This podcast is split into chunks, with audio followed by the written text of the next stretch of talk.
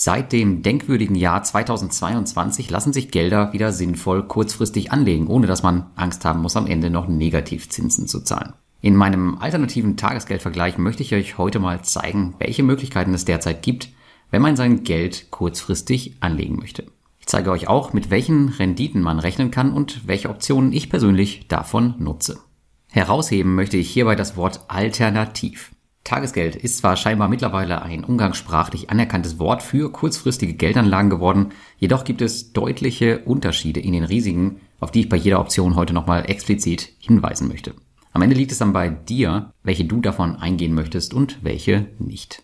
Beachte bitte auch, dass die Zinssätze schwanken können. Überprüfe daher bei deiner eigenen Recherche, ob die hier genannten Zinssätze im heutigen Beitrag noch immer aktuell sind. Möglicherweise sind sie niedriger oder gar höher. Ergänze auch interessante Angebote gerne in den Kommentaren, die hier heute vielleicht nicht genannt sind. Aber was soll es eigentlich bringen, das Cash zu parken bei einer Inflation, die in den letzten Monaten so dermaßen enorm gewesen ist? Und hier ist es wichtig zu verstehen, dass es bei dem Thema nicht darum geht, die Inflation zu schlagen, sondern sein Geld so anzulegen, dass es erstens so schnell wie möglich verfügbar ist und zweitens nicht vollständig unverzinst herumliegt. Ansonsten sind die Verwendungszwecke für geparktes Cash natürlich vielfältig. Viele nutzen es dafür, um Dinge anzusparen, aber man kann es auch für die private Notfallrücklage verwenden oder für Chancen am Aktienmarkt. Jeder Zweck benötigt allerdings eine vorherige Risikorecherche und die Bewusstwerdung darüber, was passiert, wenn man das Geld verlieren sollte. Ist das Cash für den Aktienmarkt weg, ist es gegebenenfalls nicht so schlimm, als wenn einem die private Notfallrücklage um die Ohren fliegt und das eigene Auto, mit dem man täglich zur Arbeit muss, dann einen Getriebeschaden hat. Und anfangen wollen wir heute mit den Tagesgeldkonten. Als ich anfing, 2008 mit Tagesgeld zu hantieren, war das Ganze noch extrem umständlich, denn man musste alles selbst machen. Das bedeutet Angebote heraussuchen, Tagesgeldkonten eröffnen, Gelder hin und her schieben, alte Konten schließen etc. Heute gibt es smartere Wege, wie man das bewerkstelligen kann. Ich nutze beispielsweise mittlerweile seit Jahren das Portal Zinspilot hier kann man sich aus einer ganzen Liste Tages- wie Festgelder heraussuchen und das Unternehmen im Hintergrund regelt dann den Rest. Als Alternative kann man auch Weltsparen nutzen, was am Ende aber fast auf das gleiche herauskommt. Weiterhin bieten sich seit kurzem auch Möglichkeiten für Kunden von Aktiendepots. So bietet Trade Republic 2% Verzinsung bis zu einer Summe von 50.000 Euro an und Scalable Capital liegt sogar bei 2,3%. Jedoch benötigst du hier für die Nutzung ein kostenpflichtiges Abo nur als Tagesgeldkonto genutzt, musst du also erst eine entsprechende Summe anlegen, damit sich das am Ende auch für dich lohnt. Schaut man abseits der Portale, findet man hier und da auch noch höher verzinste Tagesgeldkonten, wie beispielsweise die JT Direktbank, die aktuell 2,5% Rendite aufs Tagesgeld bietet. Hier weiß ich aber aus eigener Erfahrung, wie vorsichtig man sein muss. Check also dein Anlageprodukt vorher gut durch und auch das Land, in dem du anlegst. Produkte wie Zinspilot gehören eigentlich nicht wirklich in einen alternativen Tagesgeldvergleich, denn hier bist du in der absoluten Basis unterwegs. In Europa gibt es eine Einlagensicherung von bis zu 100.000 Euro. Auf eigene Erfahrung weiß ich, dass man sich hierauf im Grunde verlassen kann. Das Risiko eines Kapitalverlustes ist also bis dahin kaum vorhanden. Dennoch solltest du bei Portalen wie Zinspilot darauf achten, dass du vielleicht nicht gerade dein Geld in Malta oder anderen kleinen Staaten anlegst, sondern lieber auf bewährte Schuldner setzt. Ich habe mein Geld beispielsweise hauptsächlich in Frankreich liegen. Um das Ganze zu prüfen, kannst du auch ein öffentliches Rating nutzen. Den Link dazu findest du im Blogartikel. Da bekommst du eine Liste über alle Länder und wie es um deren Rating bestellt ist. Auf den Broker-Referenzkonten hast du eine ganz andere Gefahr, nämlich die, dass du heimlich damit herumspielst und tradest, was aus Sicht der Broker natürlich Sinn der Sache ist. Diese Option eignet sich also nur für Menschen, die damit umgehen können. Ansonsten riskierst du hier wirklich unnötig dein Geld. Wo das Risiko gering ist, da sind natürlich auch die Chancen gering. Banken orientieren sich mit Zeitverzug am Leitzins der Europäischen Zentralbank und werden niemals darüber liegen. Zum Zeitpunkt der Artikelveröffentlichung ist es kaum möglich, etwas über zwei Prozent für echtes Tagesgeld zu bekommen, es sei denn, du blockst deine Gelder etwas länger, wie zum Beispiel beim Festgeld. Einzig mit den Brokeroptionen oder der JT-Bank knackst du momentan diese Grenze. Ja, und wie nutze ich diese Option? Für meine private Notfall- und Steuerrücklage, die wirklich bombenfest sein muss, nutze ich überwiegend Zinspilot. Mir reicht hier eine Verfügbarkeit innerhalb eines halben bis einen Monats. Daher habe ich mich für die französische My Money Bank entschieden, wo man das Geld zweimal monatlich abheben kann. Ich bin aber momentan dabei, dieses ebenfalls nach Tschechien zur eben erwähnten J- und T-Bank umzuschichten. Für mein Broker Cash nutze ich Trade Republic Dieses muss schnell verfügbar sein im Falle eines Marktabfalls, denn der Covid-19 Shutdown Crash, der hat uns gezeigt, wie schnell es wieder bergauf gehen kann. Bei Scalable Capital habe ich zwar ein Depot, jedoch keine Bezahlversion, weshalb ich deren Angebot zumindest aktuell nicht nutze. Dann kommen wir zu einer weiteren spannenden Möglichkeit, und zwar den T-Bills. Mein Kollege Luis Pazos, auf dessen Blog es eine umfangreiche Anleitung zu dem Thema gibt, hat mich erstmals darauf gebracht. Wenn ihr also alle Details darüber wollt, dann schaut bitte in seinen Artikel, er hat das umfangreich erklärt. Den Link dazu findet ihr auch in meinem Blogbeitrag. T-Bills sind eine der verschiedenen Arten von US-Staatsanleihen, die sich in der Laufzeit unterscheiden. Die T-Bills laufen bis zu einem Jahr und der Zins orientiert sich allgemein am Marktgeschehen und der Politik der US-amerikanischen Zentralbank der Federal Reserve. Als Cash-Parkplatz eignen sie sich dann, wenn sie, wie Louis es in seinem Beitrag beschreibt, in einem rollierenden System aufgebaut werden. Beispielsweise vier Anleihen mit je zwölf Monaten Laufzeit versetzt gekauft im Drei-Monatstakt. Die T-Bills könnt ihr beispielsweise direkt bei CupTrader kaufen. Finden tut ihr sie über den Menüpunkt Recherche, Anleihescanner und dann geht ihr auf US Treasuries und hier wählt ihr dann die Bills aus. Die T-Bills gelten aufgrund des Schuldners, nämlich den Vereinigten Staaten von Amerika, als risikofreie Anlage, wobei das natürlich niemals zu 100 Prozent gelten kann. Ansonsten ist das Hauptrisiko die Währungsschwankung, da die T-Bills in US-Dollar ausgegeben werden, wenn man direkt in sie investiert. Auch wenn sie nur recht kurzlaufend sind, kann der Schuss hier gehörig nach hinten losgehen.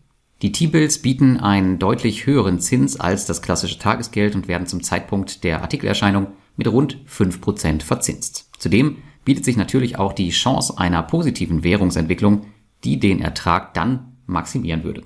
Ich selbst habe die T-Bills seit Louis Erwähnung in einer Schatzmeister-Episode auf dem Schirm, habe bis jetzt jedoch noch keine im Bestand. Das liegt vor allem daran, dass ich Chancen auf dem Aktienmarkt nutzen möchte und das Geld damit auf dem Punkt verfügbar sein muss, und ich nicht erst groß dafür sorgen muss, dass die Gelder verfügbar sind. Ich kann mir hier in Zukunft aber durchaus ein Investment vorstellen. Dann kommen wir zu den P2P-Plattformen mit Sofortauszahlung. Von vielen fälschlicherweise oder als Running Gag ebenfalls als Tagesgeld betitelt, gibt es einige Plattformen, wo du quasi sofort an deine Gelder kommst, allerspätestens nach 10 Tagen. Zudem zeichnen sich diese Produkte durch eine einfache Bedienung aus, was sie zum Zielobjekt vieler Beginner werden lässt. Und hier macht nun der Begriff alternativer Tagesgeldvergleich erstmals wirklich richtig Sinn. In diesem Bereich gibt es vor allem zwei aktuelle Player, die man in Betracht ziehen kann. Zum einen ist das Bondora Go and Grow bzw. Bondora Go and Grow Unlimited und den neuen Monefit Smart Saver. Erstere sind bekanntlich die Dinosaurier unter den P2P-Plattformen, bieten aber für Neukunden nur noch eine Verzinsung von 4% an, während der Smart Saver 7% bis zu einer Obergrenze von 100.000 Euro anbietet. Jedoch ist hier das Geld erst nach 10 Tagen statt sofort verfügbar. Es gibt auch noch Plattformen wie Esketit oder Monsera und auch die automatischen Strategien beim Mintos, bei denen du deine Portfolios ebenfalls sofort bei Bedarf liquidieren kannst. Da diese jedoch passende Marktkonditionen voraussetzen und sich unterschiedlich verhalten, habe ich sie im alternativen Tagesgeldvergleich hier nicht berücksichtigt. Mit einem erweiterten Risiko eignen sich solche Produkte jedoch prinzipiell auch, wenn man denn weiß, was man tut. Mit den P2P-Plattformen befinden wir uns nun erstmals außerhalb der europäischen Einlagensicherung. Das bedeutet, 100% deines Geldes sind hier einem Verlustrisiko ausgesetzt, welches du nicht auf die leichte Schulter nehmen solltest. Frage dich, ob es Sinn macht, für 2% mehr Rendite gegenüber einem abgesicherten Tagesgeldkonto eine hundertprozentige Verlustmöglichkeit zu riskieren. Auf der Chancenseite sieht es dagegen besser aus. Wo mich 4% bei Bondora nicht mehr vom Hocker hauen, kann man bei 7% bei Monefit Smart Saver schon wieder eher darüber nachdenken, Wobei auch dieses Investment natürlich wieder andere Risiken mitbringt, die man in Betracht ziehen sollte. Zudem gibt es derzeit noch 2% auf deine Einzahlung in den ersten 60 Tagen. Das kann man durchaus mal mitnehmen, wenn man sich des Risikos bewusst ist, was ich ebenfalls gemacht habe. Und wie dir sicher bekannt ist, wenn du meinen Blog verfolgst, halte ich einen großen Bondora-Account zu den alten Konditionen, also zu 6,75% bei täglicher Gutschrift als langfristiges Investment. Ich habe jedoch noch einen anderen Sparaccount zu gleichen Konditionen, wo ich mir derzeit ein neues Auto anspare. Und genau hierfür eignen sich diese Accounts aus meiner Sicht am besten. Monefit Smart Saver dagegen nutze ich derzeit eher zum Test. Es könnte aber durchaus sein, dass ich auch dieses Produkt in Zukunft öfter nutze, wenn ich sehe, dass es sich bewährt hat. Und dann besteht natürlich auch noch die Möglichkeit, das Risiko weiter zu erhöhen und klassisch in P2P-Kredite zu investieren, jedoch die Laufzeit rigoros zu begrenzen auf maximal 30 Tage. In der Theorie verhält sich dies dann wie ein Festgeld, was einen Monat angelegt ist. Ich sage in der Theorie, da Rückzahlungen dynamisch erfolgen können. Das bedeutet, dass Kredite vorzeitig zurückgezahlt, aber auch verlängert werden können. Klassische Kandidaten für dieses Konzept sind die Plattform Peerberry, Robocash oder auch Ländermarket, auf denen ich persönlich jüngst etwas angelegt habe. Auf allen lassen sich Kredite kaufen, die eine Basislaufzeit von circa 30 Tagen haben. Das Risiko hier liegt klar auf der Hand. Denn Geld ist gebunden und gibt es keinen Zweitmarkt auf den Plattformen, musst du die Laufzeit und gegebenenfalls auch jegliche Verlängerung der Kredite aussitzen. Zudem besteht natürlich auch weiterhin das Risiko, dass Kredite und Plattformen in dieser Zeit ausfallen können. Um kurzfristige Kredite als Cash-Parkplatz zu nutzen, musst du definitiv wissen, was du tust und daher besteht hier in meinem Vergleich definitiv auch das größte Risiko. Die Chancenseite dagegen, die ist natürlich verlockend. So bieten kurzfristige Kredite auf Ländermarket beispielsweise eine Verzinsung von deutlich über 10% und auch die anderen eben genannten Plattformen liegen in ungefähr dem 10% Rahmen, manchmal mehr, manchmal ein bisschen weniger. Kurzfristige Kredite auf P2P-Plattformen sind für mich persönlich kein Cash-Parkplatz, sondern ein richtiges Investment. Ich nutze diese im ganz normalen Alltag als Investor und mische sie dem restlichen Portfolio bei. Gerade in Zeiten, wo die Zinsen steigen, kann ein Investment in kurzfristige Kredite zudem vorteilhaft sein, da man auf Zinssteigerungen der Plattform schneller reagieren kann, als wenn man langfristig an Kredite vielleicht mehrere Jahre gebunden ist. Kommen wir zu einem kleinen Fazit des heutigen Beitrags. Wer mich kennt, der weiß, ich bin kein Freund davon, Geld unverzinst liegen zu lassen. Dennoch sollte man nicht blind versuchen, jeden Cent anzulegen und immer den konkreten Zweck des angelegten Geldes hinterfragen, für die es natürlich viele Beispiele gibt. Geht es um deine Notfallreserve, dann sollte diese schnell zugänglich und nicht monatelang fest angelegt sein. Möchtest du Chancen am Aktienmarkt nutzen, dann sollte dieses Geld noch schneller zugänglich sein als deine Notfallreserve. Möchtest du eine Steuerrücklage bilden, dann muss das Geld sicher sein. Auf der anderen Seite darf es aber einige Zeit arbeiten, da du es vermutlich nicht sofort brauchst, beziehungsweise die Zeit, bis du es brauchst, sehr, sehr voraussehbar ist. Oder sparst du auf etwas Konkretes, was aber nicht lebensnotwendig ist? Dann nutze die Möglichkeiten am Kapitalmarkt, um den Zieleinlauf zu beschleunigen. Denn hier ein bisschen ins Risiko zu gehen, kann einige Wünsche deutlich schneller erreichbar machen. Es gilt also, Risiko und Laufzeit im Verhältnis zu deinen Bedürfnissen abzuwägen und dann die richtige Entscheidung zu treffen.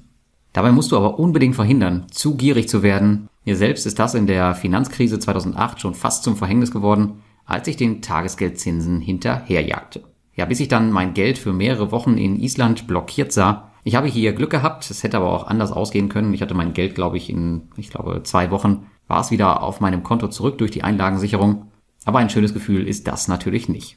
Wisse also, was du tust und du kannst dir einen schönen Zusatzertrag für deinen Cash sichern. Wenn du noch weitere Anregungen hast, wo man Geld parken könnte, dann schreib die bitte mal in die Kommentare und vielleicht kann ich den Beitrag dann mit eurem Input noch erweitern. Und damit wünsche ich dir ein schönes Wochenende und bis zum nächsten Mal.